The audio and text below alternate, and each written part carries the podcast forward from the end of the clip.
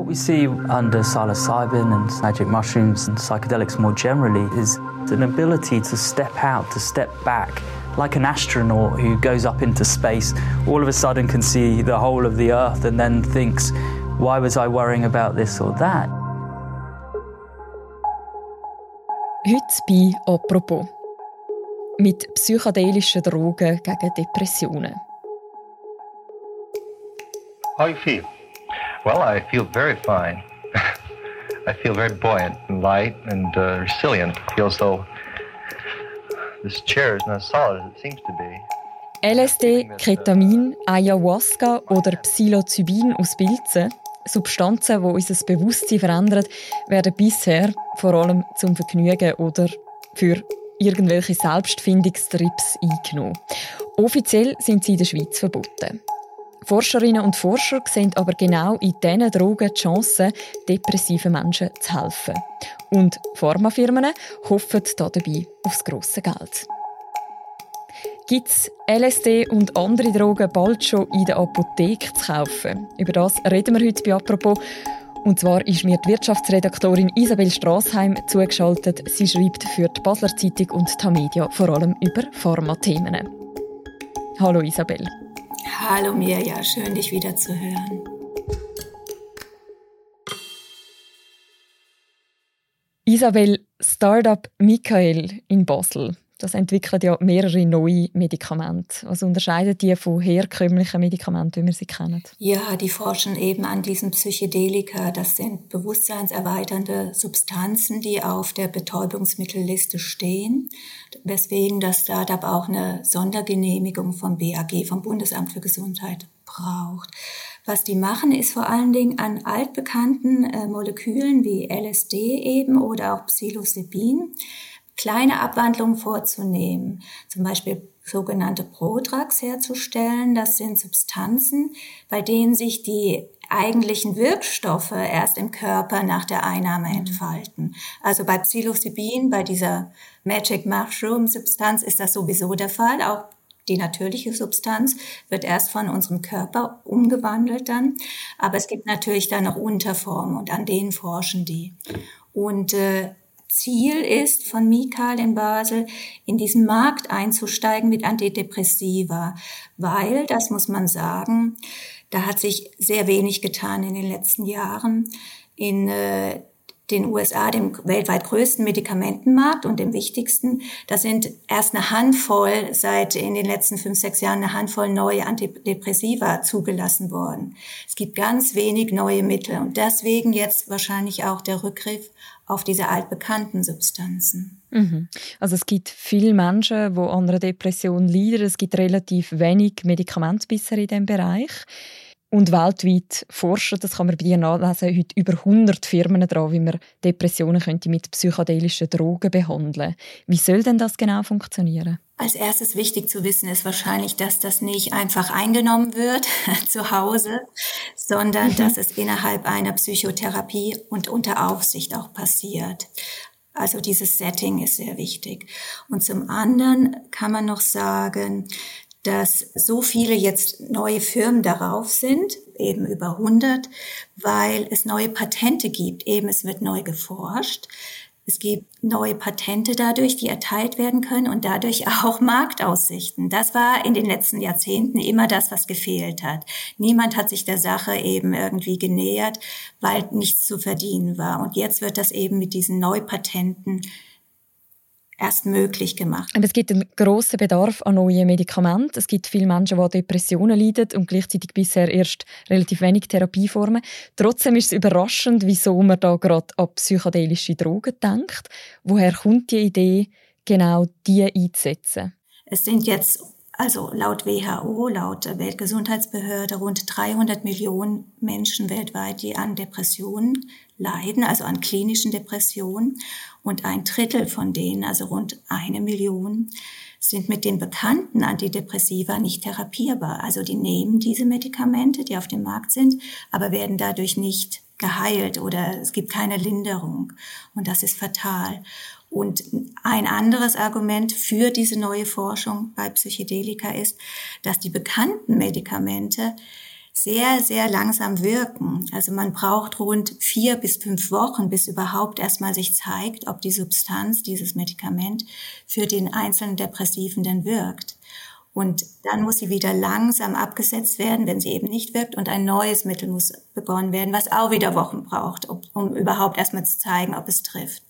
Und bei Psychedelika ist die Wirkung sofort, also innerhalb von Stunden setzt das ein und soll eben auch nachhaltig sein. Aber das muss jetzt erst wissenschaftlich wirklich getestet und bewiesen werden. Du hast gewisse Substanzen schon erwähnt, unter anderem das Psilocybin aus den sogenannten Magic Mushrooms, der Wirkstoff aus Pilzen. Welche anderen Substanzen sind da besonders vielversprechend? Ja, das ist wirklich erstmal das Psilocybin, worauf die Start-ups ein Auge geworfen haben. Also nochmal bei diesem Mikal in Basel anzuknüpfen, der erforscht nur die Substanzen, aber die klinischen Versuche, die macht er nicht. Dafür braucht man eine ganz andere Apparat. Also da muss man Kontakte zu Kliniken und Ärztinnen haben und man muss auch vor allen Dingen Geld haben. So eine klinische Studie bis hin zur Phase 3, wo sehr viele Teilnehmenden da sind, die kostet im Mittel 20 Millionen. Also das kann ein Startup überhaupt nicht stemmen. Und eben die arbeiten dann aber zusammen mit anderen Firmen, zum Beispiel mit der britischen Firma Compass Pathways. Die testet jetzt Psilocybin zum ersten Mal in der klinischen Phase 3. Das ist weltweit wirklich innovativ, was die machen. Und Kompass, die britische Firma, was ist deren ihr Ziel? Also die haben sich auf Psychedelika für Psychotherapien konzentriert und die forschen an LSD, aber zuallererst, was bei denen auf dem Programm steht, sind Psilocybin-Substanzen, Medikamente und die haben die größte, bislang größte und aussagekräftigste wissenschaftliche Studie der Phase 2 und zwar mit 233 Patientinnen und Patienten heißt das durchgeführt und mit vielversprechenden Ergebnissen. Das ist wirklich wie so ein Durchbruch erstmal in der Szene, dass man noch nie so eine große wissenschaftliche Studie gemacht hat. Und jetzt verhandeln sie in äh, den USA mit der dortigen Arzneimittelbehörde über die nächste und letzte Studie, Phase 3, wo nochmal über tausende Patientinnen und Patienten reingenommen werden müssen. Und dann könnte es wirklich ein Medikament rausgeben. Also das ist die letzte Hürde, die da genommen werden muss für Psilocybin. Mhm. Also das Ganze scheint immer realistischer zu werden.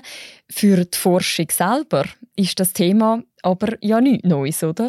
Nein, also das LSD als erste psychedelische Substanz, die wurde ja mitten im Zweiten Weltkrieg in der Schweiz, in Basel, nämlich vom Albert Hoffmann entdeckt, 1943, und kam auf den Markt auch als ganz normales Medikament für die Psychiatrie und Psychotherapie und wurde dann ja groß in den USA entdeckt und promotet von der Hippie- oder Prä-Hippie-Bewegung. Und verboten wurde sie in den USA erst 1966 und in der Schweiz und Europa dann 1971. Seitdem wird nicht mehr dazu geforscht, muss man sagen. Es gibt eine große Leerstelle über Jahrzehnte, wo die einfach, einfach auf der Liste stand und niemand mehr wagte, sie anzufassen. Und das hat sich jetzt aber geändert. Mhm. Und zum da nochmal nachfragen, eben du sagst, ursprünglich ist das durchaus als Medikament auch gedacht gewesen. Wie ist es denn dazu gekommen, dass man das nachher verboten hat und eben quasi die Forschung auch beendet hat? Hm, vielleicht, man muss beide Seiten sehen. Es wurde promotet, vor allen Dingen von einem früheren Psychologen an der Uni Harvard, den Timothy Leary, der hat zum Massenkonsum aufgerufen. Und auf der anderen Seite die Politik damals unter US-Präsident Nixon, der hat Timothy Leary als einen der gefährlichsten Männer der Welt bezeichnet. Also es war polarisiert auf beiden Seiten. Und das führte dann eben zu diesen staatlichen Verboten.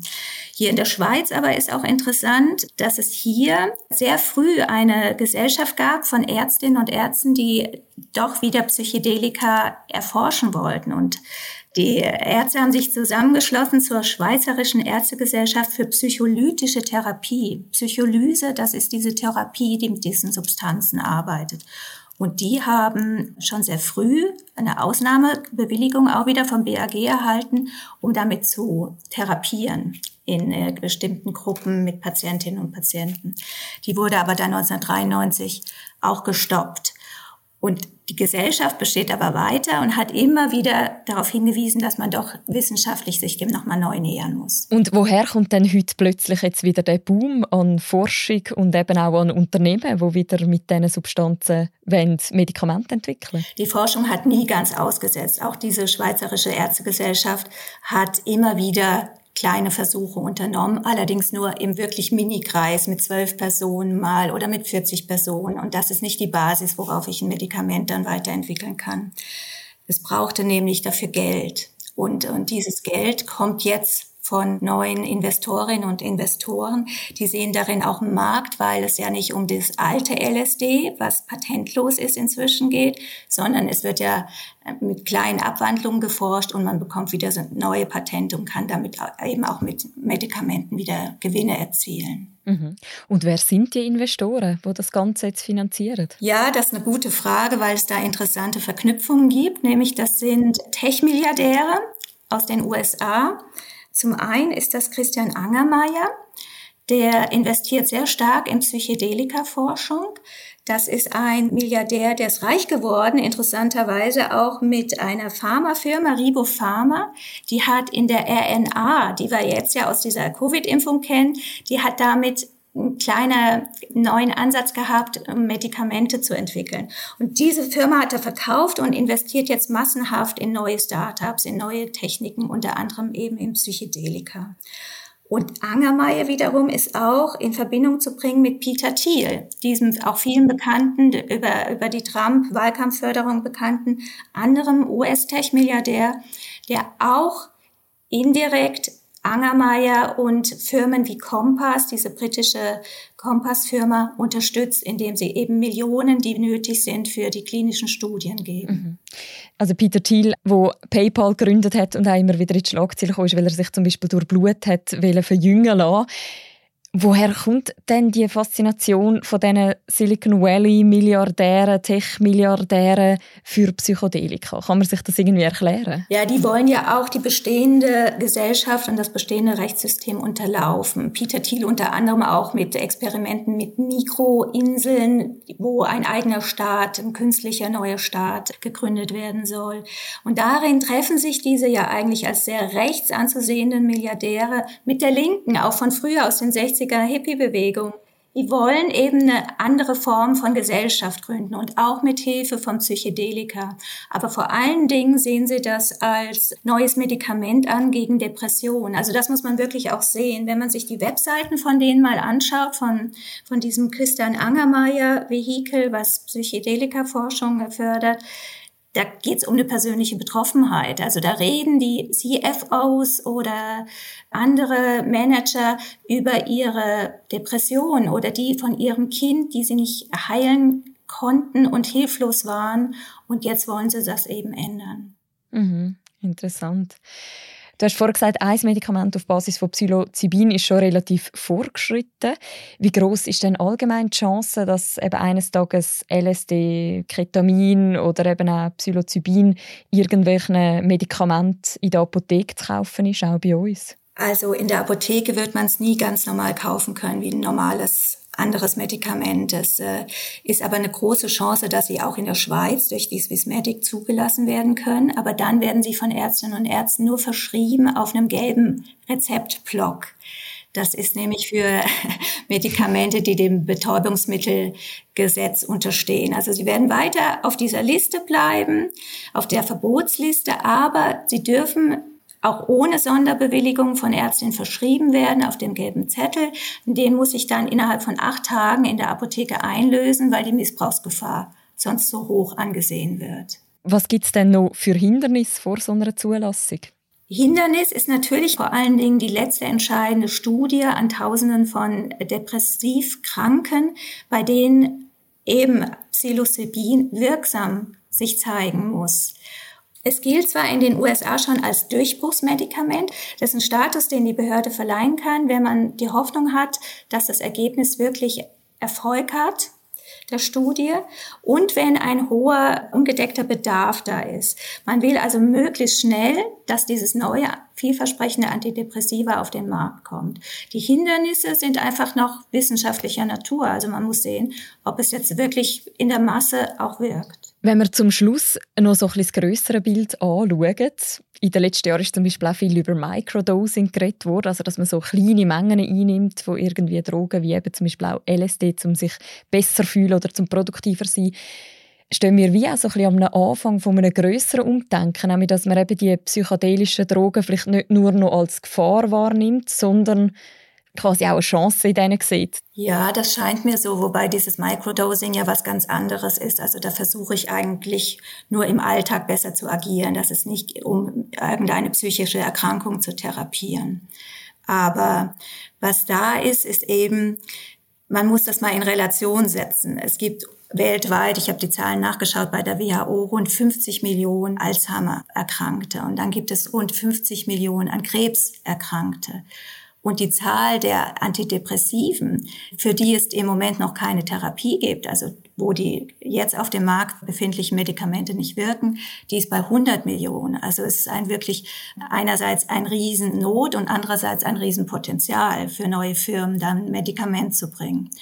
Und viele große Pharmafirmen wie auch die Roche und Novartis, die forschen nicht auf diesem Gebiet, weil das ganz schwierig ist im zentralen Nervensystem, da irgendwelche Mechanismen zu verstehen. Das ist wie bei Alzheimer.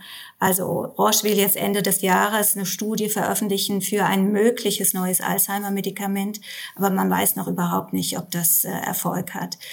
Aber also diese Mechanismen können nicht verstanden werden. Die zielen immer auf diese Neurotransmittersysteme im Gehirn.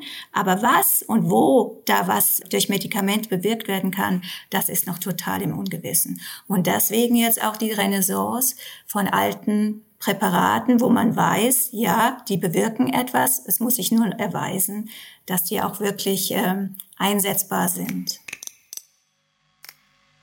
Danke vielmals, Isabel, für das Gespräch. Ja, danke auch für deine Fragen. Und das ist es eine weitere Folge von «Apropos», einem täglichen Podcast vom «Tagesanzeiger» und von der Redaktion Tamedia. Berichterstattung von der Isabel Strassheim zu dem Thema, die verlinken wir auch noch im Beschreib zu deren Episode. Und die nächste Folge von uns, die hören ihr morgen wieder. Bis dann, macht's gut. Ciao miteinander.